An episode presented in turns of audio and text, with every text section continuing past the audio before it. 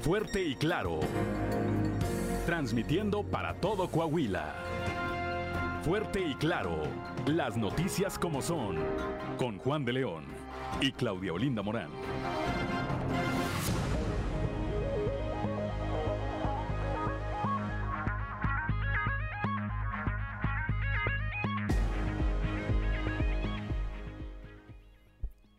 Son las 6 de la mañana, 6 de la mañana con 3 minutos. Muy buenos días, muy buenos días. Hoy es martes 6 de septiembre del 2022. Ya estamos en Fuerte y Claro, este espacio informativo de Grupo Región para todo el territorio del estado de Coahuila. Yo soy Juan de León y como todas las mañanas saludo a mi compañera Claudelina Morán. Antes, antes de señalar que hoy 6 de septiembre se celebra a quienes llevan por nombre Donaciano.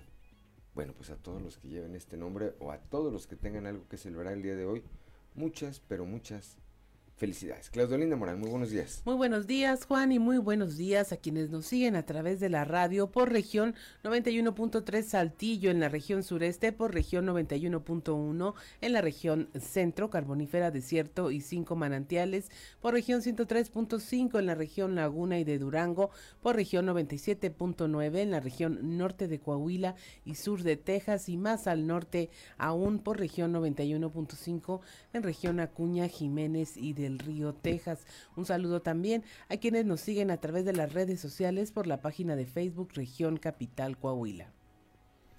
Son las 6 de la mañana, 6 de la mañana con 4 minutos. Ya está activada, como todos los días, su línea de WhatsApp, el 844-155-6915. Esta línea es para uso de usted, para que usted se comunique con nosotros o a través o a través de nosotros. Repito, 844 155 6915 844 155 69 15, 6 de la mañana con 4 minutos. ¿Cómo amanece el día, Claudelina Morán? A esta hora la temperatura en Saltillo está en 18 grados, Monclova 22, Piedras Negras 22, en Torreón hay 19 grados, General Cepeda 17, Arteaga 17, en Ciudad Acuña 22 grados, en Derramadero al sur de Saltillo hay 16 grados, en Musquis y San Juan de Sabinas tenemos 21 grados, San Buenaventura 22 grados, Cuatro Ciénegas 21, Parras de la Fuente 18 y Ramos Arispe 18 grados centígrados, pero si quiere conocer a detalle el pronóstico del tiempo para todas las regiones, vamos con Angélica Acosta.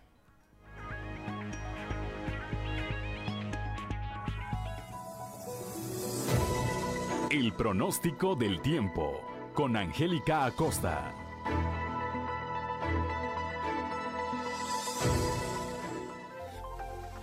Muy buenos días, amigos, amigas. Vámonos con los detalles del clima. Feliz martes. En Saltillo se espera que el termómetro alcance una temperatura máxima de 23 grados, mínima de 15 durante el día, muy nubladito, ¿eh? Y por la noche, de igual manera, una buena cuota de nubosidad. La posibilidad de precipitación continúa elevada para Saltillo, 70%. Maneja con cuidado. Nos vamos hasta Monclova, máxima de 26 grados, mínima de 21 durante el día, bastante nubladito, ¿eh? A pesar de eso, se va a sentir algo cálido. Y por la noche, mucha nubosidad. De igual manera continúan las probabilidades de lluvia elevadas, 85% ahí para Monclova. En Torreón, máxima de 25 grados, mínima de 21 para este martes. Durante el día bastante nubosidad, se va a sentir algo cálido a pesar de eso. Y por la noche una buena cuota de nubosidad. De igual manera continúan las lluvias para Torreón, máxima de 92, perdón, 92% de probabilidad. Se eleva más por la noche que durante el día. Muy bien, excelente. Vámonos hasta Piedras Negras máxima de 28 grados, mínima de 22. Durante el día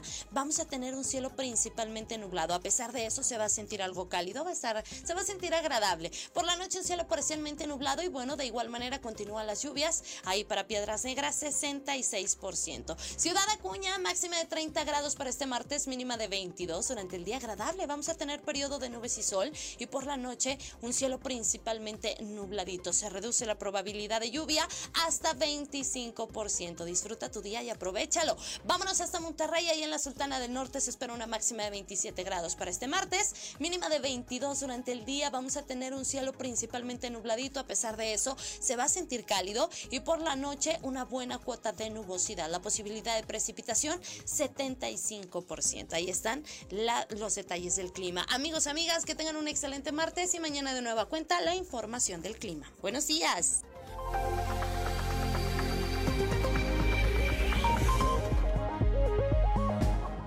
Son las 6 de la mañana, 6 de la mañana con 7 minutos le enviamos un saludo a Lourdes Navarro, que desde muy temprana hora nos saluda. Bendiciones, dice buenos días, buenos días también para usted, Lourdes, y un, un excelente día, por supuesto.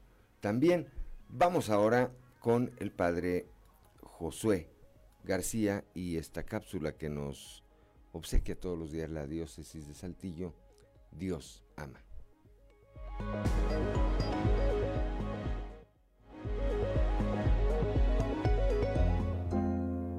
Diócesis de Saltillo, presbítero Josué García.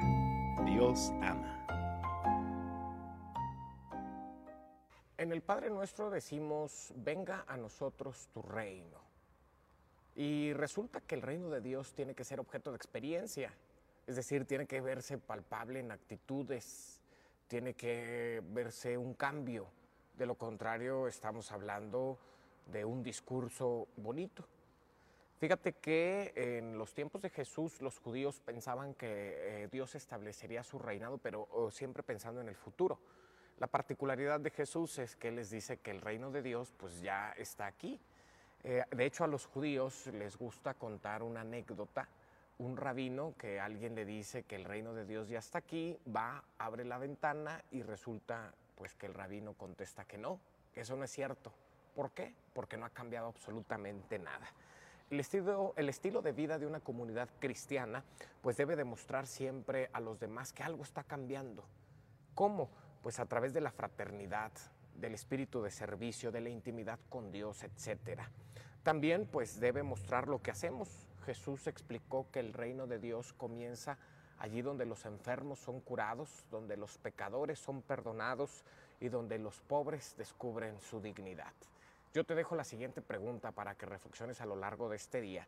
¿Resulta fácil a quienes nos ven y que nos decimos creer en Cristo, creer en que estamos construyendo el reino de Dios, pensar que ese reino de Dios ya está entre nosotros?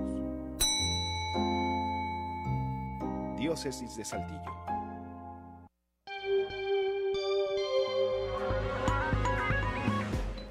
Son las 6 de la mañana, 6 de la mañana con 10 minutos. Gracias al padre Josué García y con todos los días su cápsula, esta cápsula Dios ama. Cuando son las 6 de la mañana con 10 minutos, bueno, pues vamos directamente a la información. Esta información trascendió en las eh, últimas horas de ayer, en las primeras horas de hoy. Eh, fueron detenidas dos personas, dos personas fueron detenidas por elementos de la Policía del Estado, la Policía Municipal y la Agencia de Investigación Criminal, señalados por haber provocado el incendio de una vivienda en la colonia María de León. Para quienes nos siguen en las redes sociales podrán apreciar eh, este video que fue difundido también eh, anoche y en donde se aprecia el momento en que estas personas incendian, incendian esta, esta vivienda, lo que provocó que perdieran la vida dos personas, una mujer con eh, ocho, entre seis y ocho meses de embarazo y un hombre de 24 años. Los detenidos son Ricardo N. y Juan N., a quienes se acusa de diversos delitos como feminicidio, homicidio calificado con ventaja, feminicidio en grado de tentativa, homicidio calificado con ventaja en grado de tentativa y aborto. En audiencia inicial celebrada, la autoridad eh, judicial decretó de legal la detención de los sujetos y el Ministerio Público formuló la imputación por los delitos mencionados. La audiencia de vinculación a proceso está programada para el próximo viernes 9 de septiembre. Las autoridades buscan a más sujetos por la comisión por la comisión de este delito. Y ahí, eh, para quienes nos acompañen, repito, en eh, las redes sociales, podemos apreciar el momento en que estas eh, personas pues incendian esta vivienda, aseguran pues la puerta, primero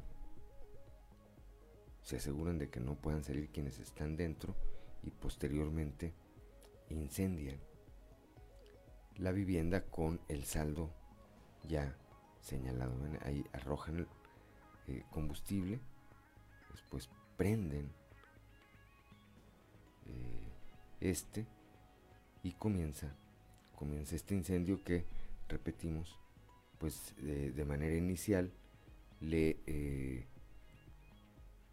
le quitó la vida a dos personas y algunas otras más fueron rescatadas eh, inconscientes y con algunos estragos derivados de eh, el fuego, del humo. Una mujer que tenía entre 6 y 8 meses de embarazo y un hombre de 24 años que se presume había participado horas antes en un enfrentamiento eh, con un grupo de pandilleros en la colonia en la colonia Guerrero. El incendio fue en la colonia María de León. Y en esta grabación se aprecia claramente a algunos de los responsables de estos hechos por los que, repito, ya hay al menos dos personas detenidas. Seguramente en las siguientes horas serán detenidas algunas otras. Son las 6 de la mañana, 6 de la mañana con 14 minutos. Don Joel Roberto Garza Padilla, como todos los días desde Frontera, Coahuila, nos dice, si tienes una ligera oportunidad de hacer algo que te haga feliz, arriesgate. La vida es corta y la felicidad muy rara. Además debes considerar que si el dinero y el poder te hacen arrogante, la enfermedad y la muerte te mostrarán que no eres nada en esta tierra. Bendiciones para todos. Gracias, don Joel, siempre por estas eh, frases llenas, llenas de, eh, pues de verdad. Lourdes Navarro nos contesta Juan de León, gracias pastor. Bueno, pues no soy pastor, pero le aprecio mucho, le aprecio mucho el, el saludo, el saludo por supuesto a Lourdes Navarro y le deseamos también que tenga un gran día a la magistrada Sandra Rodríguez Wong, que nos acompaña en esta transmisión. Saludos, licenciada, qué gusto de saber de usted. Son las 6 de la mañana, 6 de la mañana con 15 minutos. Claudio Linda Morán. Continuamos, también hay otras imágenes que les vamos a presentar sobre cómo va la educación pública en el gobierno de Morena. Aquí la respuesta de la recientemente nombrada secretaria de Educación, Leticia Ramírez.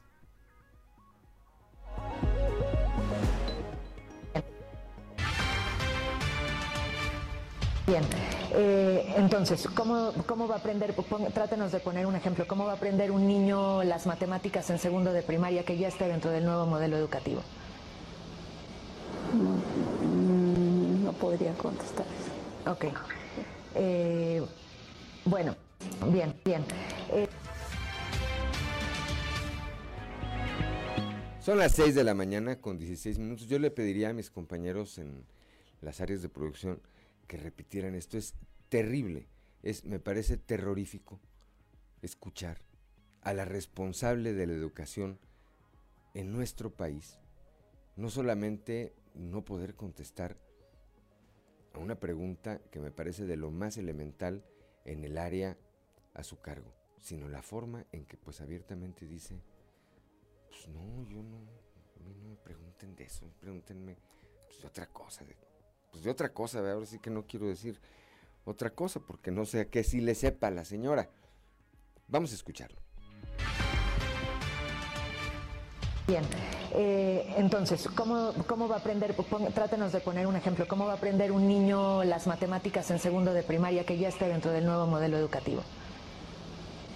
No, no podría contestar eso. Ok. Eh, bueno, bien, bien. Eh, No podría contestar eso. ¿Dos más dos? ¿Uno más cero? ¿Uno por cero? ¿Cuál sí se sabrá? La señora, quién sabe. Son las 6 de la mañana con 17 minutos. Claudio Linda Morán. Continuamos con este eh, material presentado para quienes nos siguen en redes sociales y esto es eh, los momentos de horror que vivieron decenas de personas en un parque de diversiones en Mohali, India.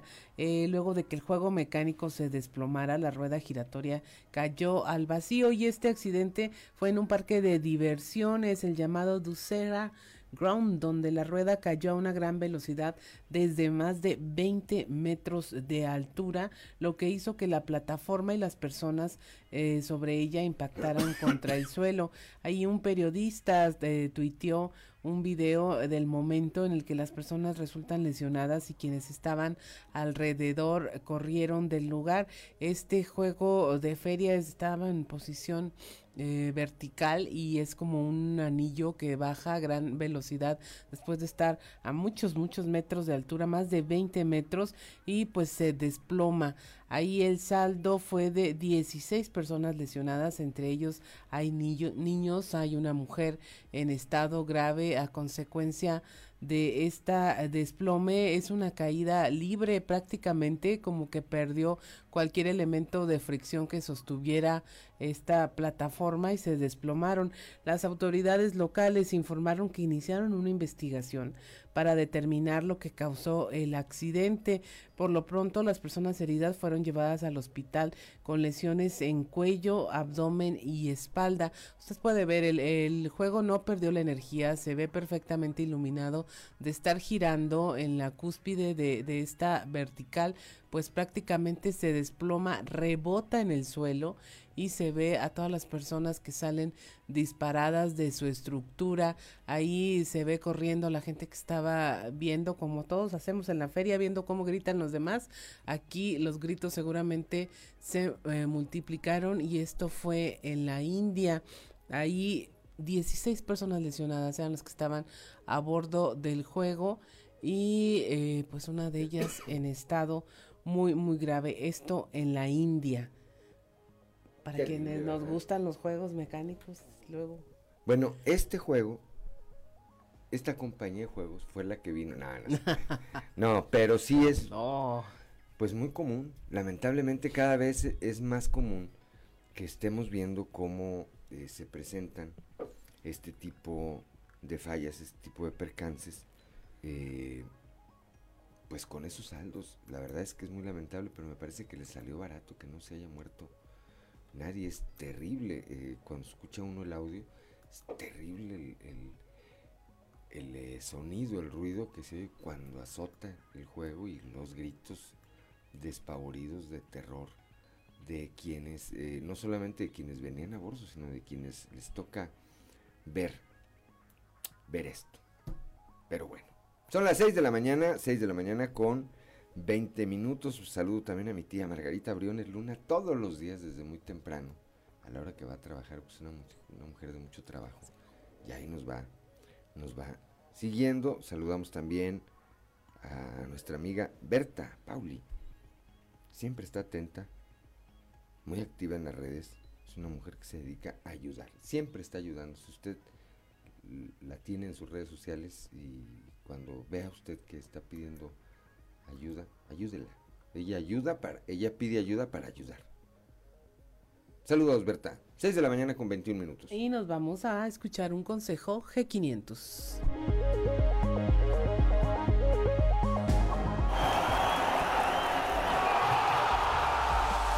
Con G500 puedes ganar combustible, playeras de la selección y hasta un viaje a Qatar 2022. Realiza una carga de 15 litros o más. Registra el código QR y gana. G500, la gasolina oficial de la Selección Nacional de México. Consulta términos y condiciones. Fíjense del 1 de agosto al 30 de septiembre del 2022. Son las 6 de la mañana, 6 de la mañana con 21 minutos. Una pausa. Una pausa y regresamos. Son las 6 de la mañana, 6 de la mañana con 26 minutos. Somos Claudio Linda Morán y Juan de León y estamos aquí en Fuerte y Claro. ¿Qué escuchamos para que nos acompañen a través de la frecuencia modulada, Claudia? Escuchamos a YouTube con eh, Contigo o Sin ti, esta banda irlandesa y su éxito de 1987. Muy bien. With or without you. Bueno, pues para quienes eh, nos siguen a través de la frecuencia modulada, esa es la música con la que regresamos. Del corte le mando un saludo a Walter Valencia, mi amigo. Dice, eh, nos escribe desde Calgary, Canadá. Dice un fuerte abrazo, Lick. Échale ganas, Walter. No le aflojes. Ahora que regreses, le seguimos a las clases de pesca. Ahora que regreses allá de Canadá. Que eh, las cosas sigan yendo bien, de verdad, amigo. Un abrazo. Con todo, con todo aprecio. 6 de la mañana con 27 minutos. Bueno, pues la Guardia Nacional, después de todas las tragedias que han ocurrido ahí en la carretera 57, en su tramo, este tramo conocido como Los Chorros, se le ha pedido hasta la saciedad a la Guardia Nacional que implemente que, eh, operativos, que monte vigilancia para eh, hacer que los eh, vehículos, sobre todo los de carga pesada, disminuyan su velocidad. La Guardia Nacional sigue sin hacerlo y se siguen registrando accidentes. Néstor González con el reporte.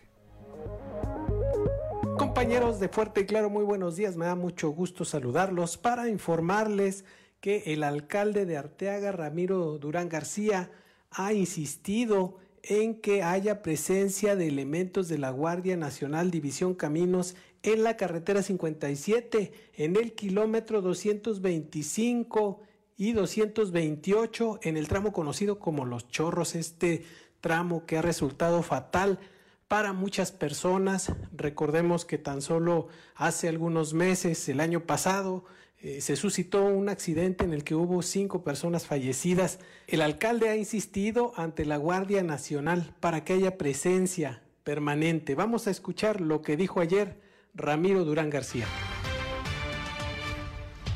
Sí lo hemos pedido, la verdad es que hemos estado batallando todavía con el tema de Guardia Nacional, División Caminos. Eh, nosotros lo que les hemos pedido es que nos ayuden estando ellos aquí en el 58, que es cuando tenemos mayor presencia de accidentes, eh, a lo cual pues eh, no han estado de forma permanente. La verdad, esperemos en estos días puedan ellos tener más unidades, más personal y que vigilen sobre todo la velocidad en lo que bajan los transportes de carga. Mandamos un exhorto nosotros como ayuntamiento en enero, en febrero nos ayuda el Congreso del Estado con iniciativa de la diputada Edna, en marzo nos ayuda el diputado Jaime Bueno y a la par la senadora Verónica a lo cual pues no ha habido una respuesta ni por escrito. Los únicos que nos han contestado es Capufe, diciéndonos cuál es la competencia de ellos, cuál es la responsabilidad. Y sí, la verdad han hecho algunos eh, señalamientos, algunos reductores de velocidad en los chorros, pero nosotros lo que vemos eh, más alarmante es el tema de la velocidad de los camiones de carga. Bueno, pues esas son las palabras del alcalde, quien dice que ya han turnado incluso oficios por escrito, sin embargo no hay respuesta y que el tema se vuelve a escalar lamentablemente cada que hay un accidente fatal en este sector. Volvemos con ustedes compañeros, muy buenos días.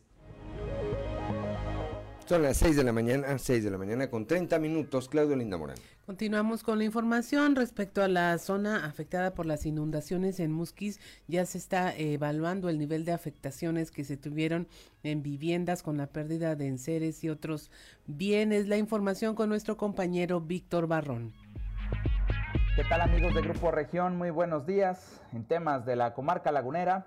Eh, una vez concluido el censo que llevaron a cabo de forma coordinada Estado y municipio en la zona afectada por las inundaciones en Musquis, el siguiente paso es evaluar el nivel de afectaciones, esto en el tema de las viviendas, en Ceres y otros, mientras que el Ejército Mexicano y la Guardia Nacional colaboran eh, con la Administración Estatal en las tareas de limpieza y remoción de desechos. Así lo informó en Torreón el gobernador Miguel Ángel Riquelme Solís, a quien vamos a escuchar. Eh, quiero comentar que seguimos trabajando, hoy, hoy terminamos el censo en, en Musquis, eh, hoy estaremos evaluando cuál es la totalidad de daños eh, menores, de daños eh, parciales y de daños totales de, las viviendas. Eh, todo, todo, el fin de semana, además del censo, en coordinación con el municipio, con la alcaldesa de Musquis, hemos estado entregando kits de limpieza y despensas, casa por casa, sobre todo las áreas más, las áreas más afectadas. A la par se está haciendo un censo donde estamos viendo los daños de cada, de cada vivienda y sobre todo los enseres que ropa y pertenencias que se perdieron derivado de la, de la inundación. Eh, la limpieza sigue, tenemos el apoyo del Ejército Mexicano y de la Guardia Nacional. Hoy seguimos con, con limpieza. Estamos, hoy ya, eh, el día de hoy vamos a llevar eh, más camiones de volteo para poder ayudar a que las familias que sacaron muebles que ya no sirven o pertenencias a la calle, estar limpiando eh, a la par también de las, de, las calles de, de y de Palau. Esto es todo en la información. Desde La Laguna reportó Víctor Barrón. Un saludo a todo Coahuila. Son las 6 de la mañana, 6 de la mañana con 33 minutos. Ayer estuvo en la región carbonífera Manuel Barlet Díaz, el eh, director de la Comisión Federal de Electricidad, pues vino a decir lo que ya todo el mundo sabía, que el rescate de los mineros, de estos 10 mineros, se va a llevar a cabo eh, bajo el esquema de un tajo a cielo abierto. No explicó por qué la Comisión Federal de Electricidad le compraba carbón a un pozo que trabajaba de manera irregular. No explicó por qué sigue ocurriendo esto. Y, y, no explicó muchas otras cosas. Pero lo que ya sabíamos, eso es lo que vino a decir. Moisés Santiago Hernández, ahí estuvo. Muy buenos días Juan y Claudia, a todos nuestro amable auditorio que nos escucha en todo Coahuila. En la información que tenemos para el día de hoy, el director de la Comisión Federal de Electricidad, Manuel Bardet Díaz, aseguró que se le dio la encomienda para realizar el rescate de los mineros del Pinabete, puesto que después de haber agotado todos los recursos, se vio la viabilidad de rescatarlos a través de un tajo a cielo abierto. Esto es lo que comenta al respecto. Tenemos la encomienda República del presidente de la Andrés Manuel López Obrador de utilizar todos los recursos de la estructura de la y de la transmisión, etcétera, todo lo que es esta empresa del pueblo de México, para que esta, este compromiso de iniciar de inmediato por el método de, de, abierto, el, la ubicación y rescate de los cuerpos de los primeros que perdieron la vida. Es una instrucción muy precisa del presidente. Ya ven ustedes que ya hay maquinaria, ya el, el proyecto se fue, se fue construyendo poco a poco hasta llegar a esa, a esa decisión. Platicamos hace un momento con las eh, con los demos, con las, las madres, esposas de los mineros, establecimos para que ellas puedan participar y estar presentes en todas las actividades que vamos, queremos emprender hasta que culminemos con la velocidad que nos ha indicado el presidente. Esta es la información que tenemos para todos ustedes desde la región carbonífera, su amigo y servidor Moisés Santiago. Que tengan un excelente día. Son las 6 de la mañana con 35 minutos. Es momento de irnos a nuestra portada del día de hoy del periódico Capital, un medio de Grupo Región, en donde, bueno, nuestra nota principal es cómo se está desatendiendo la vigilancia en los chorros. El propio alcalde de Arteaga, Ramiro Durán García, dijo que aunque ya se han enviado oficios para que la Guardia Nacional tenga presencia, presencia permanente en esta carretera, en el tramo Los Chorros, para evitar que ocurran más accidentes, pues esta petición no ha sido atendida, por lo que sigue la preocupación ya que eh, sigue la circulación de unidades pesadas de carga a muy alta velocidad. También eh, insiste Ken Salazar, el embajador de Estados Unidos en México, en la alerta de no viaje hacia el estado de Zacatecas por el aumento de la delincuencia en esta entidad. También le hablamos de cómo se está evaluando la afectación que existe en Musquis tras este evento meteorológico. Avanzan las labores de limpieza y se está concluyendo el censo en la zona afectada por las inundaciones. El, el expresidente de eh, Morena, eh, Francisco Guadalupe Céspedes eh, condenó, dijo que es falso el discurso que maneja el presidente del Comité Estatal de Morena, Diego del Bosque, al declarar que buscará que no haya fracturas internas al elegir al candidato a la gubernatura. También le hablamos de cómo Tesla busca instalar cargadores eléctricos en Saltillo, esto para los cargadores de baterías de los autos eléctricos en la ciudad, lo señaló Mario Mata, director de Fomento Económico del Ayuntamiento. Le hablamos de la entrega de del gobernador a certificaciones escuelas de educación básica. Ahí expresó su felicitación a los 107 centros educativos que alcanzaron esta certificación y que reciben apoyos económicos y recursos destinados a las mejores mejoras de las escuelas. Ahí eh, invitó a los directivos a continuar trabajando, pues esta evaluación va a ser continua y los exhortó a ser parte del sistema estatal de certificación, que es una estrategia innovadora y sin precedente en favor de la educación. Con operativos se fortalecen en Saltillo la vigilancia y la prevención, esto como parte de los trabajos a favor de la seguridad en Saltillo. Aquí están coordinados los gobiernos municipales, estatales, el ejército y la Guardia Nacional en labores de vigilancia y de prevención del delito. En uno de nuestros contenidos especiales les hablamos, les traemos esta encuesta sobre el uso del celular en los niños. Les diremos cómo los coahuilenses consideran que hay peligro en su uso o no y en que tengan disponibilidad de redes sociales y también le hablamos de cómo alcanza la, eh, la presa la amistad el 18% de su capacidad de almacenamiento debido a las eh, recientes lluvias y esto lo señala Ignacio Peña Treviño, representante de la SILA de la sección mexicana. Son las 6 de la mañana, 6 de la mañana con 38 minutos. Vamos rápidamente a nuestra columna en los pasillos.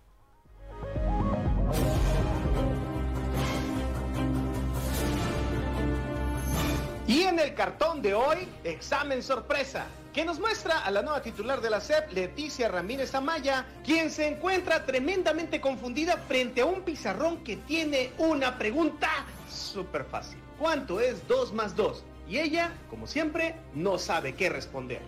Por las redes sociales, particularmente vía WhatsApp, circula desde ayer un mensaje en audio, largo como la cuaresma, en el que una mujer muy, muy cercana a la campaña de Ricardo Mejía Verdeja, lo menciona como único candidato de Morena y asegura que tanto Armando Guadiana como Luis Fernando Salazar nunca tuvieron oportunidad de obtener la nominación y que la única opción para contender el próximo año es el subsecretario de Seguridad de medio tiempo. ¿Dices que no fui elegido por mi gran talento?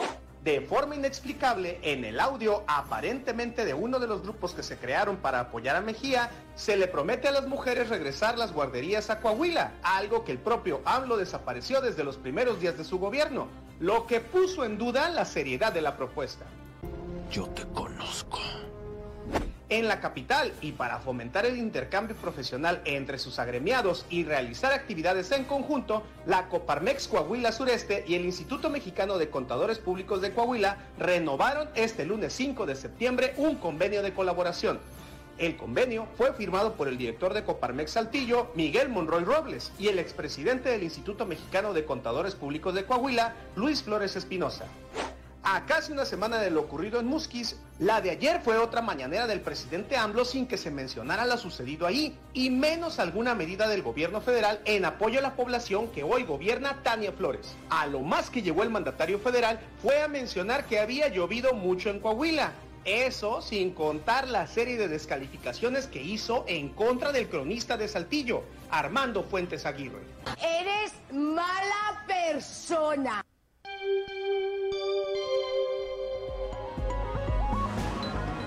Son las 6 de la mañana con 41 minutos. Vamos rápidamente a un consejo G500. Nos vamos a Qatar, nos vamos a Qatar, nos vamos a Qatar, nos vamos a Qatar. Carga en G500, registra el código QR y gana desde combustible, playeras de la selección o hasta un viaje a Qatar 2022. G500, la gasolina oficial de la Selección Nacional de México. Consulta términos y condiciones. Vigencia del 1 de agosto al 30 de septiembre del 2022. 6 de la mañana con 41 minutos. No le cambie. Una pausa y volvemos. 6 de la mañana con 45 minutos.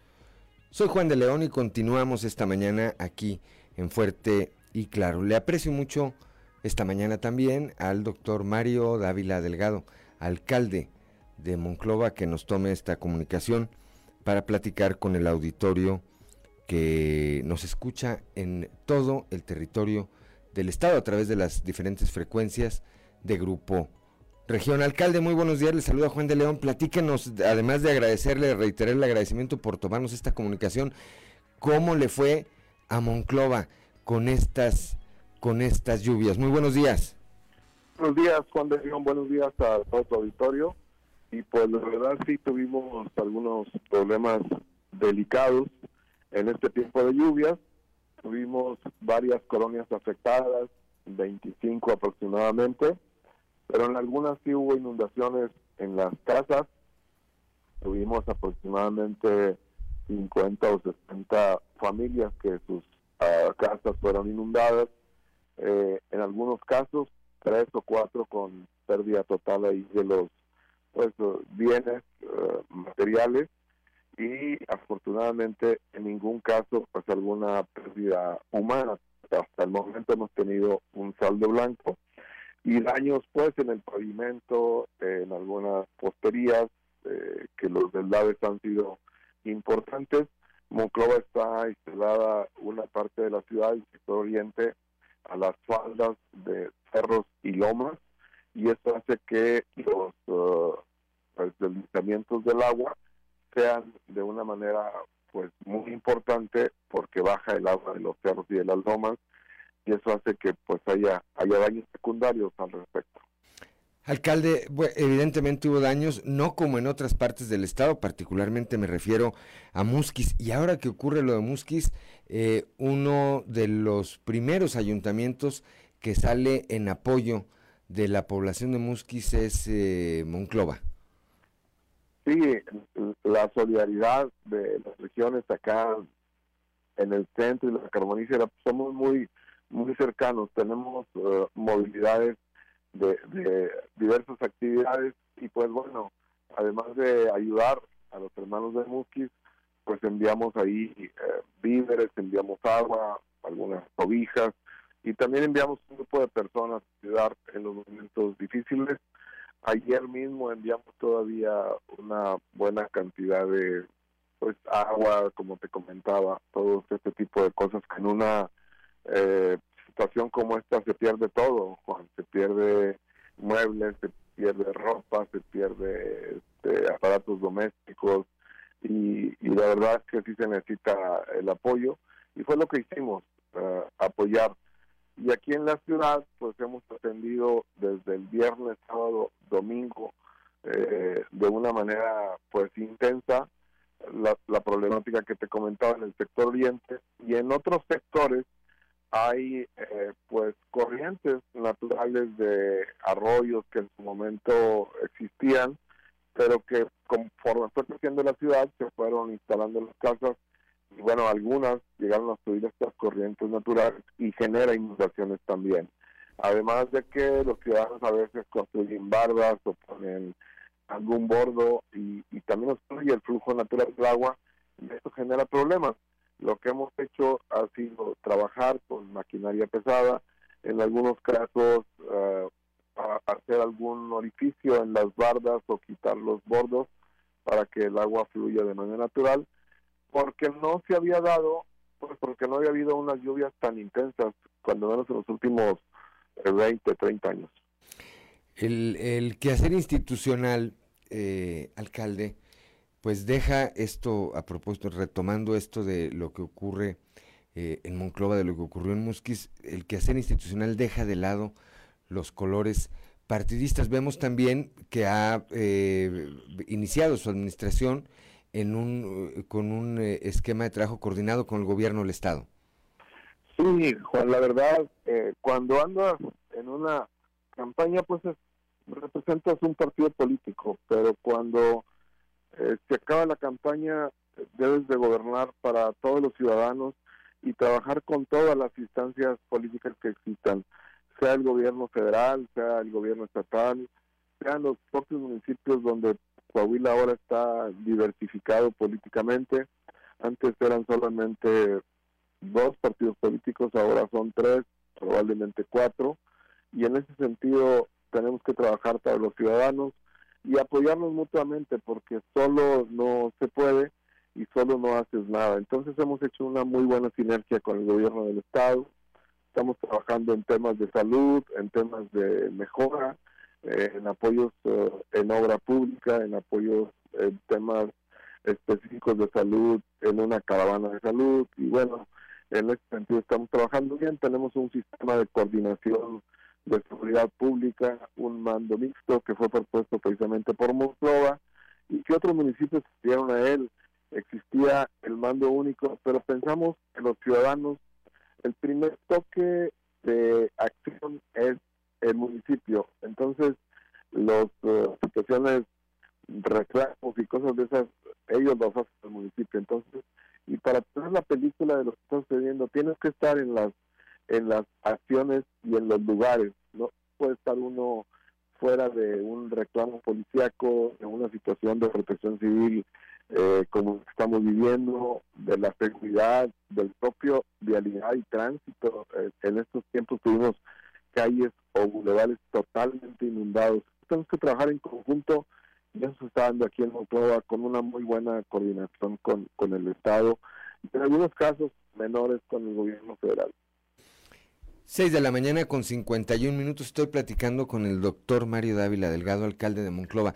Alcalde, eh, ¿cuáles son los retos de Monclova hacia, eh, o del gobierno municipal de Monclova hacia este cierre ya del 2022? Pues mira, los retos de la ciudad son fundamentalmente seguir manteniendo una buena seguridad. Estaremos invirtiendo en seguridad pública eh, para la adquisición de 30 patrullas nuevas. Estaremos trabajando también en el tema de adquisición de maquinaria pesada, precisamente para estos temas. Pudieras tener cuatro o cinco este, equipos, por ejemplo, específicos de, maquinaria pesada para alguna situación, pero en estos tiempos son necesarios y lo estamos viendo. Son insuficientes las maquinarias pesadas para todo lo que se ha vivido en estos días y bueno, estamos adquiriendo ya próximamente en menos de un mes un, grupo de 10 equipos de maquinaria pesada. Estamos adquiriendo también en este reto de dar una buena atención a los ciudadanos una flotilla de 20 vehículos eh, compactos y otro, este es en el tema de adquisición de equipamiento, que decía el tema de la seguridad. Estamos viendo también y tratando de superar el tema de la economía y los empleos, que ha sido una consecuencia de la pandemia. Eh, en estos últimos días nos han visitado empresarios de otros países. Tuvimos la visita de empresarios chinos eh, la semana pasada. Ayer mismo tuvimos al embajador, al cónsul, perdón, de la embajada de Francia en Monterrey, viendo aspectos sociales, económicos, educativos la ciudad va caminando. Uno de los grandes retos también es ofrecer buenos servicios a los ciudadanos, servicios de alumbrado, de limpieza, de eh, agua, y, estamos en esas en ese trabajo, en, esa ruta de que la ciudad sea una ciudad segura, una ciudad limpia, una ciudad ordenada, una ciudad que vaya hacia adelante en generación de empleo y en la economía. Además, los aspectos educativos, hemos uh, hecho una extensión conjuntamente con la Universidad Autónoma de Coahuila de la carrera de jurisprudencia aquí en Monclova, con el apoyo del rector Salvador Hernández Vélez y de Alfonso Yañez Arreola, de jurisprudencia de la UAC. Y vamos en ese camino, Juan, de ir dinamizando la ciudad para que, pues, en estos tiempos de dificultades económicas, de presupuestos, eh, vamos saliendo de la pandemia, la gente sienta un movimiento de dinamismo y de mejoría, eh, de recuperación de empleos que ya lo hemos hecho, de los que se perdieron durante la pandemia, y se está generando ya una buena cantidad de empleos. En los próximos tiempos habrá cerca de 4.000 empleos en la región, entre Monclova y Frontera. Funcionamos como una región al estilo de Saltillo y Ronjariste, y es lo que estamos haciendo, trabajando porque la ciudad mejore, porque la ciudad tenga eh, pues una condición de vida diferente y mejor a lo que, lo que se tiene. Y autoridades sensibles, esto lo digo yo, no lo dice usted, pues todo mundo le reconocemos, además del trabajo que hace usted como alcalde, que lo hemos visto en varias ocasiones, pues hacerla de médico, no se, no se desliga de su vocación y, hemos eh, visto en varias ocasiones, pues cuando se requiere, que eh, sigue siendo usted el doctor Mario. Sí, que han sucedido algunas cosas que de alguna manera he coincidido con situaciones eh, difíciles. Fíjate, Juan, me ha tocado, te puedo mencionar unas tres un accidente de una persona. Yo iba a una entrevista y exactamente afuera de la radiodifusora hay un accidente y pues tienes que atenderlo. Tu vocación no se pierde si no estás activo en alguna institución, si no estás en un consultorio. Tu vocación sigue para toda la vida y esa es una condición que eh, me ha tocado ejercer hace unos dos o tres meses en un domingo paseando con la familia, exactamente el día del padre, fíjate, este, ve un accidente, atendemos a un joven eh, que se veía desorientado, se veía mal y rápidamente acuden, me puede llegar primero que las ambulancias y acuden ellos y pues eh, yo lo veo que está mal el joven y este joven falleció a los a tres, cuatro días.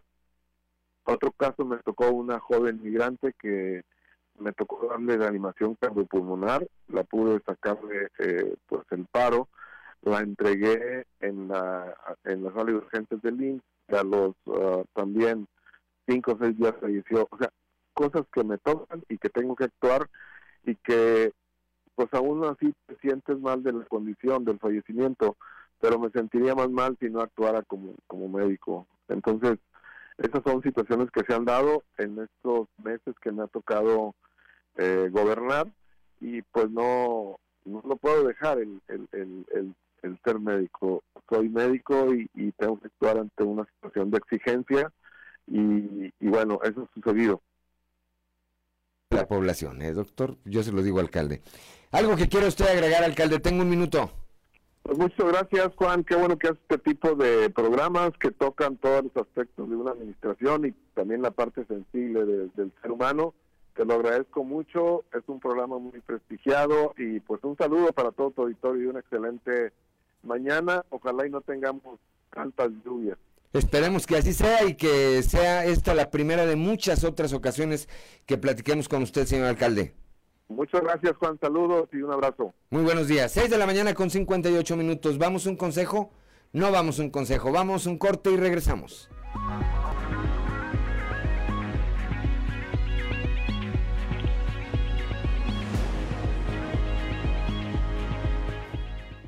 Son, son las 7 de la mañana, 7 de la mañana con dos minutos y hasta en la línea telefónica, como todos los martes, nuestro amigo Osiris. Cantú Osiris, qué gusto saludarte. Muy buenos días, Juan. El gusto es para mí. Buenos días al apreciable auditorio de Grupo Región. Gracias. ¿Qué tenemos esta mañana, Osiris? Esta mañana yo quiero comentar, creo que el tema de temas en estos tiempos, que es la aprobación por la Cámara de Diputados de las reformas cuatro a cuatro leyes en materia de seguridad y de, y de Guardia Nacional. Hemos comentado aquí, Juan, que el problema de la seguridad pública es quizás el problema que más afecta a la vida y la seguridad de las personas. Y que, un, que porque además socava la economía, lo dijo ayer el embajador norteamericano, que mientras que haya inseguridad, pues también hay menos inversión, disuade la inversión extranjera y privada y nacional. Y, eh, afecta el desarrollo de la vida normal de la, de la sociedad. La delincuencia constituye, destruye enormes recursos humanos y fuerzas productivas. Es causa del, del fenómeno migratorio que desangra México con miles de mexicanos que se ven obligados a salir del país.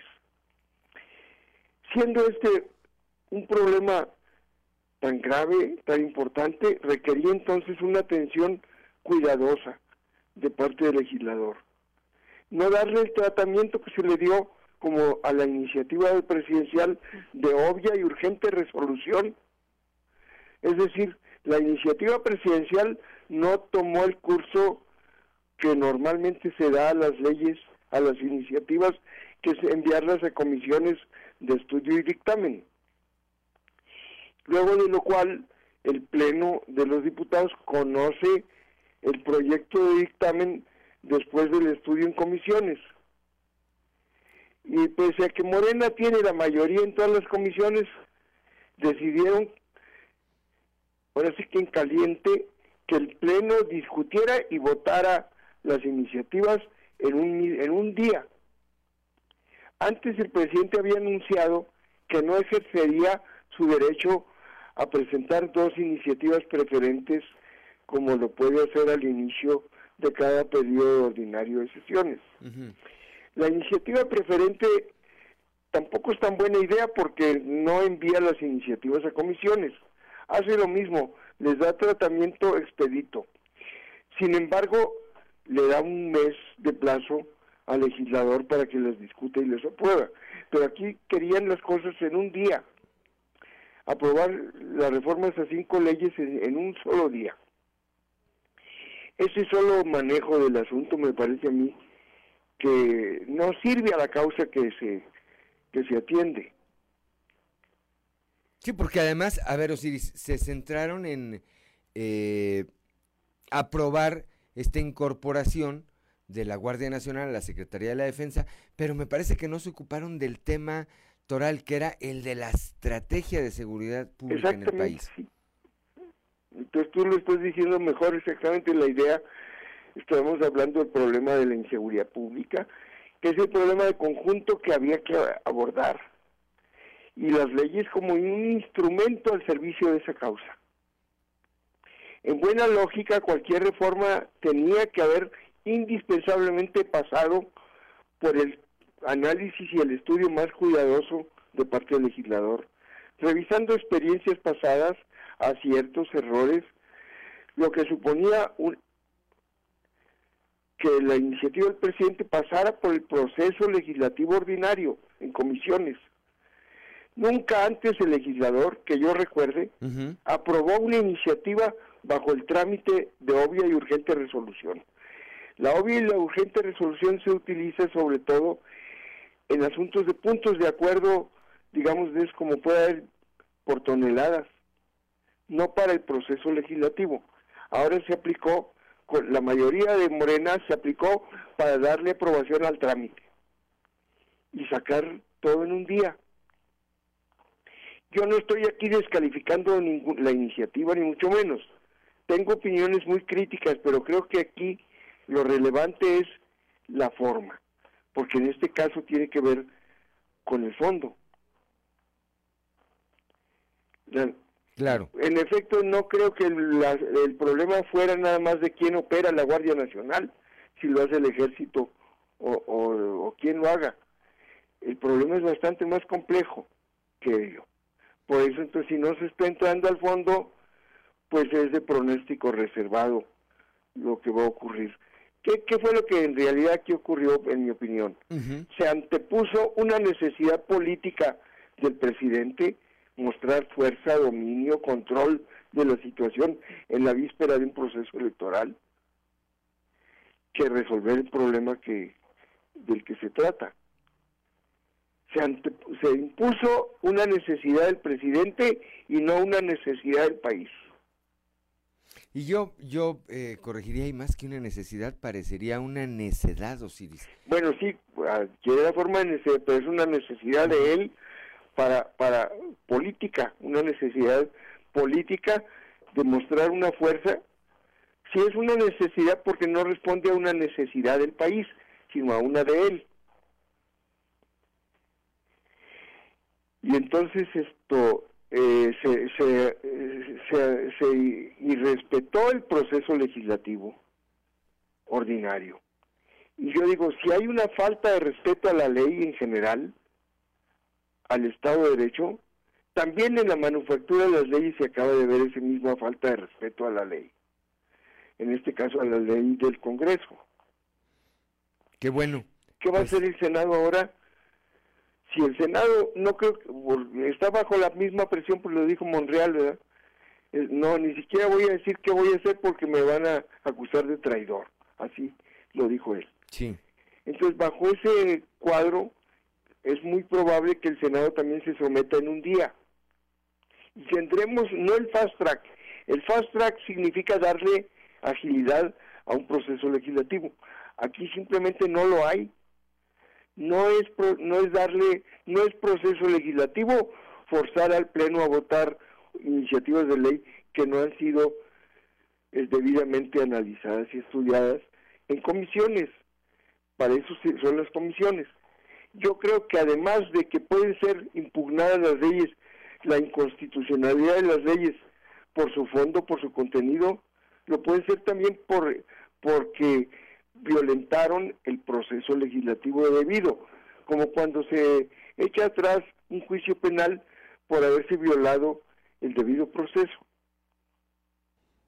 Podrían también, si eso es lo que invo- si eso es lo que se se invoca en un juicio, que se haya violado el proceso legislativo en la aprobación de esas leyes. Esa es mi principal reflexión esta mañana con ustedes. Pues como siempre, como siempre, Osiris, te aprecio mucho esta comunicación y platicaremos el próximo martes sin falta. Ya estaré, ya tendremos una idea de qué pasó con el Senado, ¿verdad? Así es, para entonces podremos estar platicando de eso. Pues con un saludo muy afectuoso para todos, estamos a la orden. Gracias, Osiris. Cantú, muy buenos días. Siete de la mañana, son las siete de la mañana con 10 minutos, como todos los martes también. Bueno, algunos no, en algunos no porque, bueno, pues luego les platico esa triste historia, pero en este sí, ahora sí apareció Natalia Cepeda de Consultoral, que semana a semana, en esta alianza con Grupo Región, nos presentan, Consultoral, nos presentan eh, pues el resultado de encuestas de cosas que le preguntamos a los coahuilenses y que nos parecen de interés. Primero, buenos días, Natalia Cepeda. Qué milagro, Buenos días.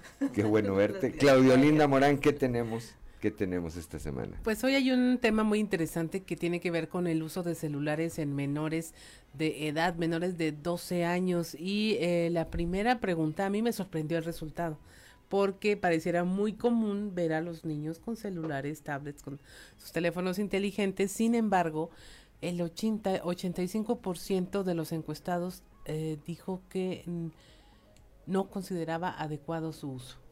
Así es, el 85% es una cifra muy alta. 15% únicamente dijo que sí y aquí lo que llama la atención es que quienes dicen que no, este 85% son padres o madres de familia, son adultos mayores que están a cargo de un menor. O sea, 85% dicen que no lo consideran adecuado, pero no significa que no se lo den. Exactamente. Porque yo coincido contigo, Claudia, en muchísimos niños, Sí. yo los veo con el celular o con la tablet, que es la nana del día de hoy, como lo fue la televisión, eh, me parece que durante muchos En años. algún tiempo, sí. Bueno, 85% dicen que no es adecuado, 15% dicen que sí es adecuado. Ese 85, nos repites, Natalia, ¿quiénes son?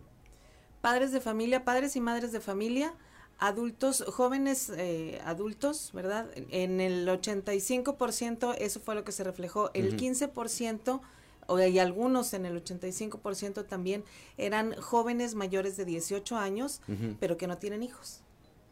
Entonces ellos no veían mal Sí. que, que un menor de 12 años utilice un celular o se le entregue un celular a manera de entretenimiento o de cualquier otra cosa. Sí, que luego lo hacemos bajo el- el, eh, la necesidad, en muchos casos, de la comunicación con eh, los niños, pero yo insisto en que no es lo más adecuado. La siguiente lámina, Claudio Linda Morán.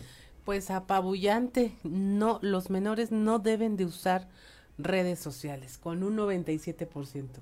¿Cuántos niños conocemos que no tengan una cuenta de Facebook, TikTok, Instagram? Aún y cuando esas redes sociales te piden ser mayor de edad y, y tener algunos requisitos, los niños, eh, bueno, se aplican ahí y como quiera tienen su cuenta de Facebook y de Instagram, ¿no? También. Varias cuentas, son Sí. administradores, juegan en línea, Sí. pero el 97% considera que no deben usar redes sociales. Por decir las más comunes, ¿verdad? Sí, claro. Por decir las más comunes. En caso, la siguiente lámina, en casos dice de que un menor de 12 años utilice celular, ¿por cuánto tiempo debe ser si no es para asuntos escolares? Natalia, ¿qué contestaron o qué contestamos los coahuilenses a esto? El 35% nos dijo que una hora diaria es lo que deben de utilizar los celulares, 30 minutos el 32%, 18% nos dijo que dos horas diarias y solo el 15% nos dijo que el uso debe ser ilimitado si las actividades escolares ya las realizó. Digamos tareas, investigación, consultas. Yo regreso a lo, a lo mismo, quiero ver al valiente que le, que le suelte el teléfono una hora al niño y a la hora se lo quite, Sí, que pueda. que pueda. Sí, que pueda quitárselo. Que también habrá que decir en descargo, en descargo, y no es una crítica, por supuesto, pero a partir de todo el tema de la pandemia, quienes eh, se oponían o quienes nos oponíamos a que un menor trajera eh, un aparato, pues tuvimos que ceder, porque era la manera de tener la comunicación, o era la manera en que recibían la educación en muchos de los casos. Incluso ya se usa en algunas partes y fue una de las respuestas que nos dieron que en las escuelas ya es como un una herramienta más, ya va incluido en los útiles, eh, útiles escolares, ya lo necesitan para trabajar, como llevar una laptop, por ejemplo, ahora es un, un celular. Casi, casi. Hay una escuela, eh, bueno, en una de tantas escuelas, eh, les dicen, sí pueden llevar el, el teléfono, no lo saquen, porque es un- el teléfono es para comunicación con los papás, eh, esa salvedad tiene. Sí, si alguna emergencia o algo que necesiten ellos en la escuela, pero sí hay otras eh, partes en donde nos dijeron, fue requisito cuando regresaron en esta manera híbrida a trabajar a las escuelas, requisito que llevaran su celular y que trajeran, eh, pues vamos a decirle así, saldo, ¿no? Que ellos trajeran Sí, para poder trabajar. claro. Para poder trabajar. Son las 7 de la mañana, 7 de la mañana con 15 minutos. Estamos con Natalia Cepeda de Consultoral, como todos los martes, platicando pues de estas encuestas eh, sobre temas que todos los días, que todos los días nos atañen. La siguiente lámina, Claudelina Morán. La siguiente lámina, lámina tiene que ver con cuáles serán, serían las actividades que podría realizar un menor de 12 años con un celular. El 82% de los encuestados dice que buscar información escolar, el 10% jugar con el celular y el 8% ver videos. Esa es la opinión en términos reales. Yo creo que la pirámide está a la inversa. ¿verdad? Que sería utilizado, pues Sí. la mayoría le gustaría que fuera eso, ¿no? Que buscaran. No, pero en, a ver, en la realidad, ¿qué ocurre? Pues yo creo que el 82% lo utilizan para jugar Y ver videos. y ver videos, ¿verdad? Sí. Y en esa proporción. La siguiente lámina, eh, Natalia Cepeda. ¿Qué tanto considera usted que sea un riesgo que un menor de 12 años tenga acceso a Internet y redes sociales? El 55% nos dijo que mucho, el 38% considera que nada y solo el 8% dijo que poco. Pues ahí vemos muchos de los delitos que lamentablemente se cometen todos los días en el mundo, en el mundo, y que tienen que ver con abuso a menores, están relacionados con eh, una conexión a través de las redes sociales. Así es, hemos visto secuestros, hemos visto estafas, que es justo en redes sociales donde los contactan y empiezan a, a sacar información y luego vemos ya ese resultado. Sí, por decir, en el caso de los delitos, los más, eh, lo- los más conocidos, ¿verdad? Otro tipo de situaciones, si recuerdan, hace, pues, no sé si fue meses, a lo mejor un año, este joven que desaparece aquí de la colonia Mirasierra Ujú. y que aparece en Chiapas.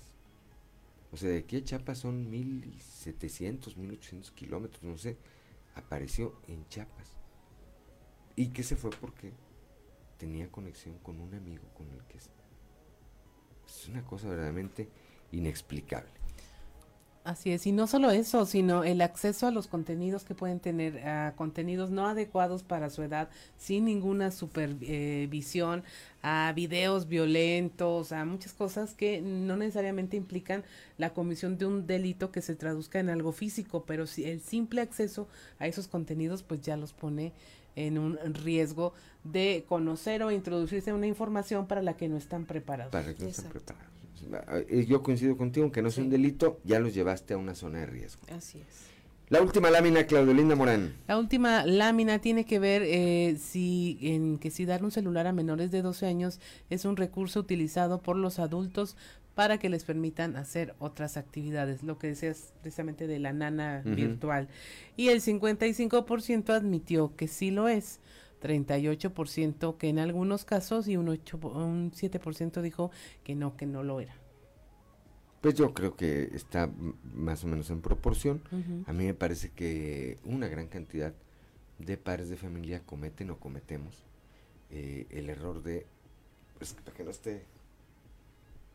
Para que me deje trabajar, para que me deje, incluso lo mencionaban también, sí les presto otro teléfono, sí les presto eh, tablet, por ejemplo, más del tiempo que debe de ser. ¿Por qué? Porque yo también quiero estar en redes sociales, porque estoy trabajando, porque estoy hablando por teléfono o haciendo alguna otra actividad, descansando, decían algunos padres de familia también. Sí, a veces hasta para eso, ¿verdad? Sí. chance. Me voy a dormir media horita, Cinco minutos, media hora y ahí va el teléfono. Ahora los tiempos son relativos, ¿no? Eh, por ejemplo, una película, un niño de 12 años ve una película completa es una hora y media de uso de streaming y está en, en, internet y a lo mejor no le puedes decir ve media hora de la película y no, pues ni que fuera serie mamá a decir Sí, tiene mucho que ver con eh, la supervisión de los contenidos y yo creo que es un tema bien interesante y queda mucho flotando en el aire de qué tanto sabemos del tema porque si como papás consideramos que no existe riesgo o la mitad consideramos que sí, la otra mitad que no, pues ahí ya estamos equivocados. ahí ya tenemos un problema porque no sabemos todos los todos los riesgos a los que están eh, expuestos. Tenemos una breve idea, pero la cantidad de información que, que fluye en redes sociales, en internet, pues es muchísima. O nos queremos hacer una breve idea también para decir, no, no, no, pasa nada. No pasa nada. No pasa nada. 7 de la mañana, 7 de la mañana con 20 minutos. Eh, Natalia Cepeda, la próxima semana, ¿de qué vamos a platicar? A ver, Claudia, y yo lo pongo sobre la mesa. La semana pasada, si no mal recuerdo, eh, vi que se generó mucha polémica por el tema de que si los niños tenían que ir o podían ir con el pelo pintado. Sí. Con el pelo pintado. ¿En la escuela o ves con la vestimenta que no corresponde a su género y Vamos a vamos a abordar sobre este tema el otro martes, si les parece. Me parece. Vea, construimos bien para ver qué ¿Qué pensamos? A ver, una microencuesta. ¿Tú dejarías ir a tu hijo con el pelo pintado? No. ¿No? ¿Sí? No. A ver, allá no, no, no. ¿Tú sí? Sí. ¿Yo sí? ¿Cuánto quedamos? Allá son dos, ¿no? Tres, dos. 80% dice que no. 80, mira. dice que sí. No, que se vaya al INE. Sí. sí. Bueno, platicamos la próxima semana de este tema. Gracias Natalia Cepeda, como siempre. Vamos directo a corte, Ricardo Guzmán. 7 de la mañana con 21 minutos. Vamos a un consejo G500 primero.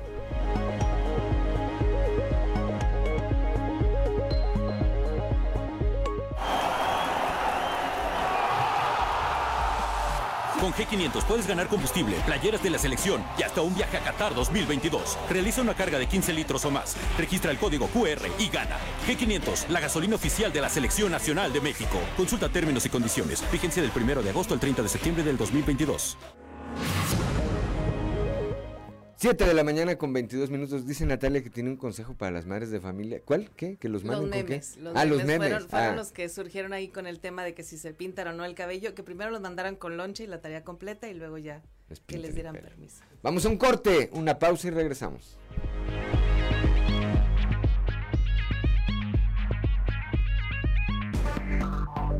Enseguida regresamos con Fuerte y Claro. 7 de la mañana con 26 minutos. Claudelina Morán, rápidamente para quienes nos acompañan a través de la frecuencia modulada que escuchábamos. Escuchamos Vértigo con la banda irlandesa YouTube Este ya es un éxito de 2004. Obtuvo un Grammy ese año para la mejor canción de rock, el mejor performance y el mejor dúo eh, por un dúo o grupo vocal. Muy bien. Muy bien. Vértigo. Vértigo. Daniel León Oviedo, saludos a todos desde la capital regia cargando para Guadalajara. Está aquí en Monterrey, cargando para Guadalajara después de un fin de semana lleno de agua. Bendiciones. Daniel, pues estás a 80 kilómetros. Está bien cerquita. Este, deberías de agarrar el libramiento y cuando menos alcanzamos a echar un café. Un saludo, amigo. Un saludo, amigo, con todo, con todo afecto. Ya está en la línea telefónica, como todos los días, Antonio Zamora, desde Monclova, desde la capital del acero. Toño, muy buenos días. ¿No oigo a Toño? Toño Zamora. No escucho a Toño Zamora. Vamos a tratar de restablecer la comunicación con nuestro amigo Antonio Zamora para las trizas y los trazos de todos, de todos los días a ver si logramos recuperar la comunicación con él. En tanto, en tanto regresamos con él, Claudia, a propósito de esta encuesta que vamos a presentar junto con Consultoral la próxima. A ver, ¿ya está Toño Zamora? No. Bueno. Ahí está Toño Zamora. Toño, muy buenos días. Buenos días, Juan. Buenos días a, a las personas que nos sintonizan a esta hora. Oye, como que poquito a poquito ha incrementado su su este su calificación el gobernador eh, Miguel Riquelme con relación al resto de los gobernadores de, de los estados eh, ya el 63% Juan ya le saca tres puntos de ventaja al, al que fue algún tiempo primer primer lugar y, y ahora pues ya Miguel Riquelme lleva una ventaja ahí pues, de tres puntos no yo creo que todo eso se debe al trabajo que ha realizado al tema de seguridad y, aunado a, las pues, tragedias que han ocurrido últimamente en, Coahuila y donde el gobernador se ha mostrado afín con las familias de los afectados y este y, pues que le está poniendo eh, muchas ganas, Juan. Así es, eh, como cada mes, difundió esta mañana su ranking de gobernadores y gobernadoras se llama. Eh, ranking de gobernadores y gobernados de México. Ahí aparece eh, lo correspondiente al mes de agosto, aparece Miguel Riquelme de Coahuila como el mejor evaluado con un 63.5% de aprobación. Luego viene eh, Mauricio Vila de Yucatán con 60.6%, o, Mauricio Curi de Quintana Roo y luego el gobernador de Sinaloa con 58% por ciento son los cuatro que aparecen eh, en este en este ranking correspondiente, repito, al mes, al mes de agosto y que se difunde, bueno, pues eh, ahora en septiembre, ¿verdad, Toño? Por otro lado, por otro lado, Juan, este, sí, ah, perdón. Sí, sí, no, no, adelante, ah, adelante. por otro lado, este, la, propuesta, la iniciativa eh, del gobernador eh, para los cambios constitucionales en lo referente a, la en materia político electoral. Yo creo que una cosa que debemos destacar también, Juan, eh, es el que las personas con vulnerables tendrán, tendrán derecho a, a dos diputaciones. ¿Quiénes son las personas vulnerables? Pues son las personas con discapacidad, miembros de la comunidad LGBT, y también representantes de medios de comunicación, reporteros, ¿no?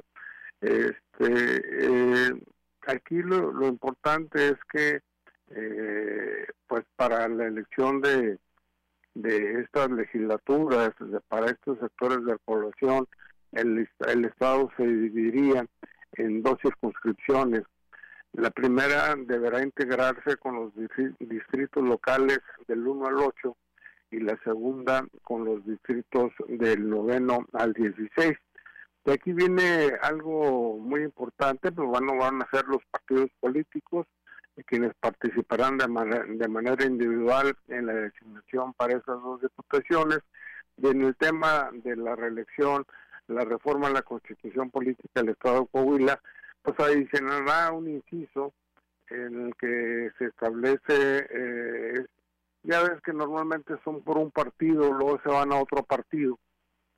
Aquí lo tienes que o tienen que renunciar eh, un año y medio antes a, la primero al primer partido que los eligió y para poder ser candidatos al otro partido que los vaya a proponer. Es decir, está bien porque de esa manera yo siento, Juan, que evitas el sacaleo, ¿no? Que evitas el brincar de un cargo a, otro cargo o al mismo cargo este eh, con diferente partido político, ¿no, Juan? Por eso, por eso, cuando renuncia eh, Rodolfo Walsh a la bancada del PAN, lo dijimos en su momento, renunció él en el último día, que era el límite para poderse postular el próximo año como aspirante a diputado local por otro partido, que seguramente lo hará por Morena, Toño. Sí, definitivamente, ¿no? Pues por eso se, hizo el cambio, ¿no? Y, otro tema importante ahí de, la reforma, pues el hecho de, que por primera ocasión se ponga eh, la fotografía de cada uno de los candidatos a gobernador, ¿no? la fotografía y el, y el, y, el, y si hay un sobrenombre, ¿eh? Y sobrenombre está bien. O sea que si quiere participar el bolero, puede participar, Toño. Eh, eh, pero tengo que poner mi foto. No, perdón, tengo que poner la foto del bolero y él, y él, está bien joven. Muy bien. bueno, pues eh, por lo pronto lo que yo te digo, Toño, es que tú sigues siendo mi candidato. Mi candidato al Congreso del Estado. No, hombre, aquí hay varios, varios buenos que les gusta la política. A, mí, a mí la política me gusta hablar y escribir, pero nada más. Muy bien. Este, nada más. Pues mañana, mañana platicaremos de este y de otros aspectos, Toño Zamora. Ándale pues, hasta luego. Gracias, Toño Zamora, como siempre, 7 de la mañana, 7 de la mañana con 33 minutos.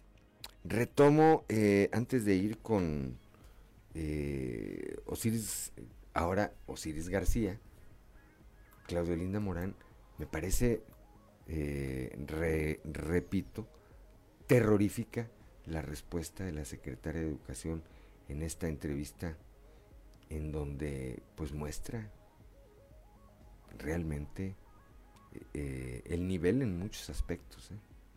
Se me ocurren 10 respuestas y, eso que a mí no me gustan las matemáticas. O sea, es algo que yo no hubiera podido responder como simple mortal. Se me ocurren 10 respuestas antes de decir que de eso no sé nada. De eso no sé. De eso no puedo. Osiris García, muy buenos días. Se, aprovechan de la pobre secretaria de Educación, vos. Estaba muy difícil. Es que le hubieran preguntado, te digo, una más fácil, dos más dos, uno más uno. La tabla del cero, esa no falla. No, pues es que también la están viendo, están viendo eh, la tempestad y no se hincan, están viendo cómo es el sapo y le tiran una pedrada más grande de la que le toca. Están viendo y no ven, dicen. una forma de, de, bullying, vos, lo que le, lo que le está haciendo la, la reportera, la periodista, al preguntarle algo específico, neta. No, de verdad que es, eh, es triste, fuera ya de la botana. Es triste, Osiris, ver. Eh, yo creo que Vasconcelos, ¿verdad? Debe estar ahorita este, retorciéndose después de ver, eh, por ejemplo, secretarios de educación verdaderamente brillantes que hemos tenido en este país, pues deben estar diciendo, oye, pues de qué se trata, ¿verdad? Sí, el mismo Vasconcelos está retorciendo en su tumba dos diez mil veces, con todo lo, con todo lo, lo, histórico que es este, su apoyo a muchos lados este, o organizaciones de, de ultraderecha de Vasconcelos, en la cuestión educativa, es que mira, ¿por dónde está la ingratitud en esto? Le preguntan algo muy específico.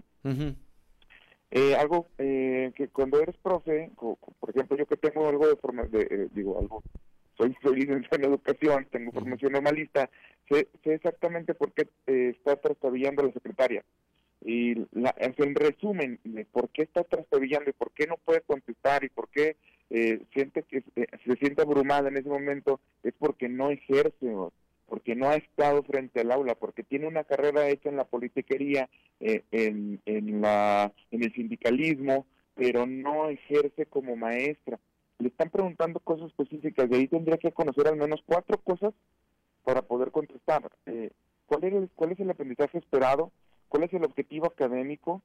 Eh, Debería conocer el programa, debería conocer de las competencias y ya por último conocer del nuevo modelo educativo que está promoviendo la Secretaría de Educación Pública. Y no los conoce porque no ejerce, pero está obligada a conocer al menos en lo general los bloques de aprendizaje que necesitan tener los niños en educación básica. Y eso es algo que le está preguntando la, la, la, entrevistadora, que es básico para, para poderlo responder. Tendría que saber qué es, eh, eh, objetivos está persiguiendo la educación en los primeros tres años de educación primaria que es un bloque, digamos, de, de, educación, y pues él no lo conoce porque se le ha pasado eh, detrás del presidente, haciéndole caravanas, como le gusta al presidente. El presidente, lo, escuchábamos del exsecretario de Hacienda en, en, la entrevista con Loret de Mola, pues ya no le interesa tener alrededor gente que, que le haga reflexionar o que le ayude a tomar las mejores decisiones. Ya lo único que le interesa tener al presidente alrededor de él es un séquito de seguidores eh, como si él fuera, eh, el, como lo describía el, señor Krause, el Mesías tropical nada más. Y está bien, hombre. Si es, ahora sí que si eso les divierte, pues que eso hagan. Y, y lo digo con todo respeto, pero hubieran puesto eh, al frente de la Secretaría de Educación, pues un perfil más competitivo, porque los hay. No, y, pensamos que Delfín era mala y, y luego vino, vino esto de decirte quítate que ahí te voy. O sea, honestamente, a lo mejor no estamos viendo la dimensión de lo peligroso que es esto, porque sí nos podemos reír de ella, porque porque se ve, se ve pues, ignorante, o sea, o, torpe a la, hora de contestar, pero lo que nos estamos viendo es que las manos, eh, en, manos de quién está el sistema educativo los próximos años.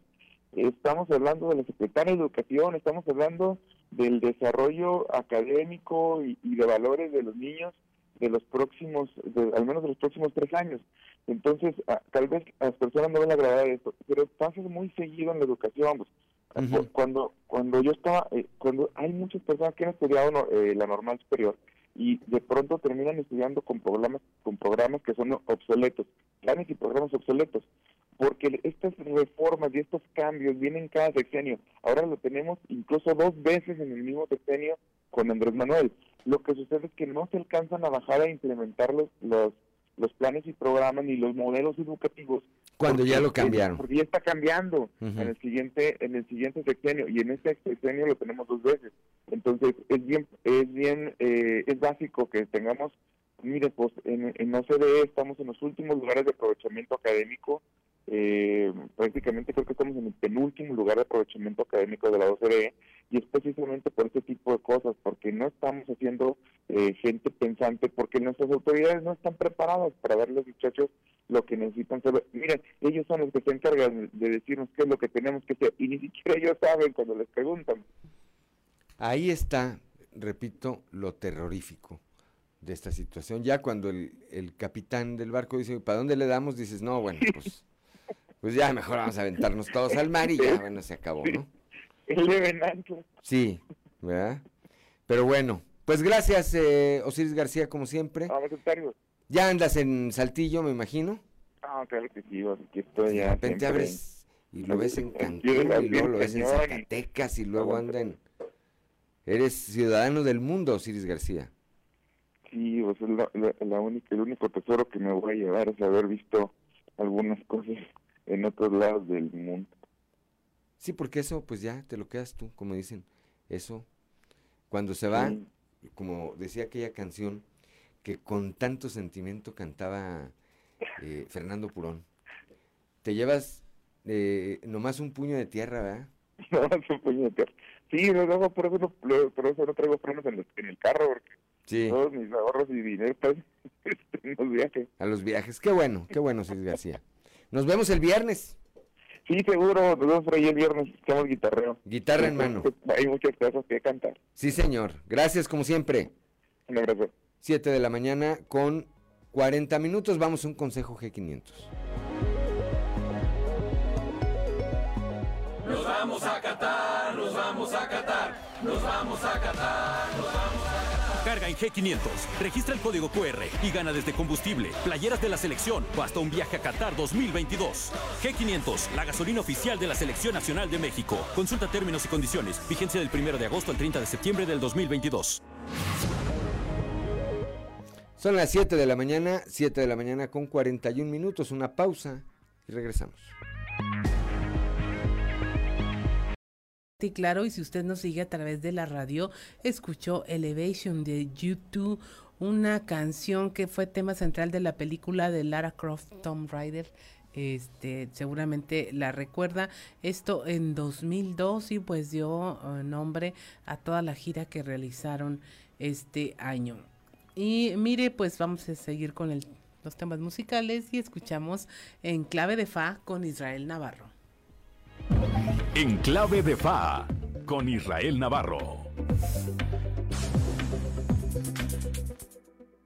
La constitución actual de Chile data de 1980 y para poner las cosas en contexto, el país se democratizó hasta 1989, por lo que su Carta Magna fue escrita en los tiempos de la dictadura militar de Augusto Pinochet y aunque ha sufrido modificaciones y enmiendas, el texto resulta anacrónico para la realidad y reclamos de la sociedad chilena.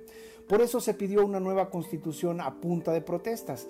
En el 2019 hubo manifestaciones que fueron detonadas por un alza al transporte público, pero como una bola de nieve, el descontento se extendió al costo de vida, las deficiencias del sistema de pensiones y de salud y en general a la desconfianza hacia la clase política. El saldo fue de 32 muertos y 400 víctimas de daños oculares por las balas de goma. Para mitigar el estallido social, el gobierno del presidente Piñera aceptó a regañadientes someter el tema a plebiscito. El 78% de los chilenos aprobó el enterrar la herencia constitucional de la dictadura y escribir una nueva constitución. Y así se integró una convención constituyente de 155 ciudadanos elegidos por voto popular, los cuales se dedicaron a escribir el nuevo texto sobre el que se votó el domingo pasado. El resultado paliza de 62% de rechazo a la propuesta de la nueva constitución. Y si todo iba tan bien, ¿por qué la desaprobación tan abrumadora? Varios motivos. Primero, lo técnico. El texto propuesto no satisfizo a la sociedad chilena en cuanto a generar condiciones para tener un país más incluyente. Segundo, hubo una pobre campaña de comunicación en cuanto a los alcances del proyecto, a lo que se sumaron un montón de ideas falsas, como que la nueva constitución no protegería la propiedad privada, lo que puso nerviosa a mucha gente. Y tercero, el factor político. Los partidos de oposición vieron que aun cuando no fuera aceptada la nueva constitución tendrían alternativas, pero si no pasaba, lo cual fue el caso, Gabriel Boric, el actual presidente, tendría que asumir el costo del rebote. ¿Qué sigue ahora? Muy probablemente comenzar de cero. La Asamblea Constituyente será instruida por el presidente Boric para reescribir una nueva propuesta. Lo óptimo sería aprender de los errores, dejar de actuar como una caja negra en la que no se sabe qué es lo que pasa y comunicarle a la sociedad lo que se está cocinando de manera estratégica y en beneficio del país. Por lo pronto, Chile seguirá regido por la Constitución de 1980 y pasará un largo rato antes de que haya un nuevo plebiscito. Pero ánimo, Roma no se construyó en un solo día, la democracia es una carrera de resistencia que requiere mucha paciencia. Yo soy Israel Navarro, les recuerdo mi Twitter, arroba Navarro Israel. Nos escuchamos a la próxima.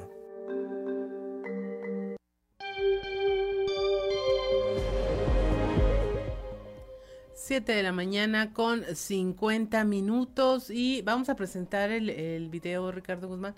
Mire, le queremos presentar el eh, video que causó mucho revuelo en redes sociales por este tema del cantante Santa Fe Clan de Ángel Quesada.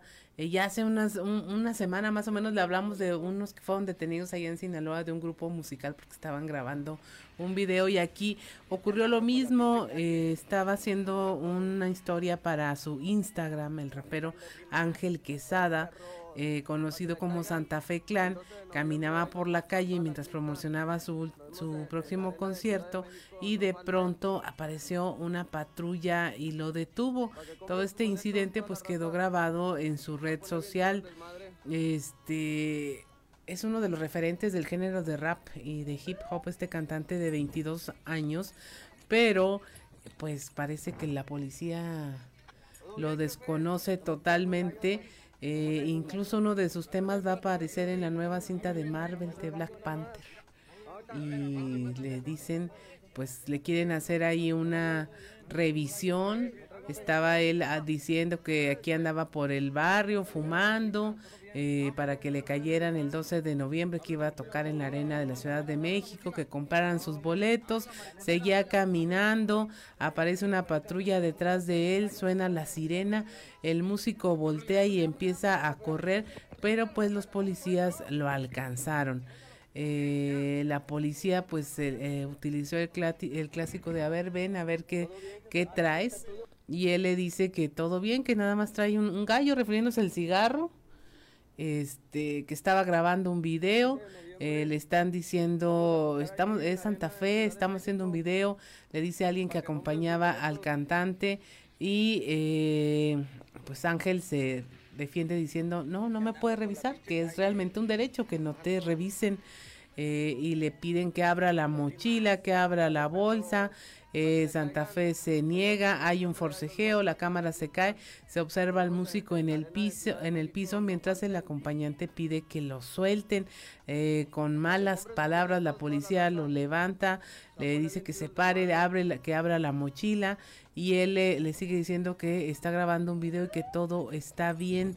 Se escucha en la transmisión con el celular en el piso. El video eh, termina abruptamente y se escucha decir a Santa Fe que le dice todo bien, deme el celular, jefe. No se ha aclarado lo que eh, sucedió después. Santa Fe Clan no ha dicho alguna opinión al respecto, pero sin duda esto lo viven muchas personas en la calle eh, a quien solo por su apariencia, pues, Santa Fe Clan es un tipo que está todo tatuado, se viste con pantalones holgados, camisetas, gorra, iba fumando, calle oscura y todo eso lo hace de, pues, ¿cómo le llaman? Persona con portación de cara prohibida sospechoso de la policía, lo eh, interceptan y claro que sí, violando todos sus derechos, pues eh, le piden que se detenga para hacerle una revisión preventiva. No sé si usted ha visto ya estos videos donde eh, la gente se defiende diciendo que es eh, ilegal que hagan este tipo de revisiones a su persona si no hay una orden y en este caso pues le pasó a Ángel Quesada, Santa Fe Clan y seguramente va a tener mucho que decir al respecto. Sí, seguramente este porque bueno, pues le tocó vivir esto que es común que se viva en algunas eh, ciudades, ¿verdad? Luego la falta de capacitación, hay, me parece que son muchísimos factores, Claudelina Morán, los que pueden llevar, o los que llevan a que, eh, pues efectivamente, se cometan abusos en nombre de la seguridad o de la autoridad. Son las 7 de la mañana con 55 minutos, pues nos vamos. Nos vamos con este video, precisamente que presentaba mi compañera Claudia Olinda Morán. Y bueno, y efectivamente están grabando un video o no. en Instagram, una transmisión en Instagram este promocionando su próximo concierto en la Ciudad de México. Bueno, pues ahí está, 7 de la mañana con 55 minutos. Gracias, gracias de verdad por habernos acompañado estas dos horas, desde las 6 hasta la, prácticamente las 8 de la mañana, aquí en Fuerte y Claro. Lo esperamos el día de mañana a partir de las 6 y hasta las 8 de la mañana de nueva cuenta. Les recuerdo que Fuerte y Claro es un espacio informativo de Grupo Región bajo la dirección general de David Aguillón Rosales. Yo soy Juan de León y le deseo que tenga usted el mejor, el mejor de los días.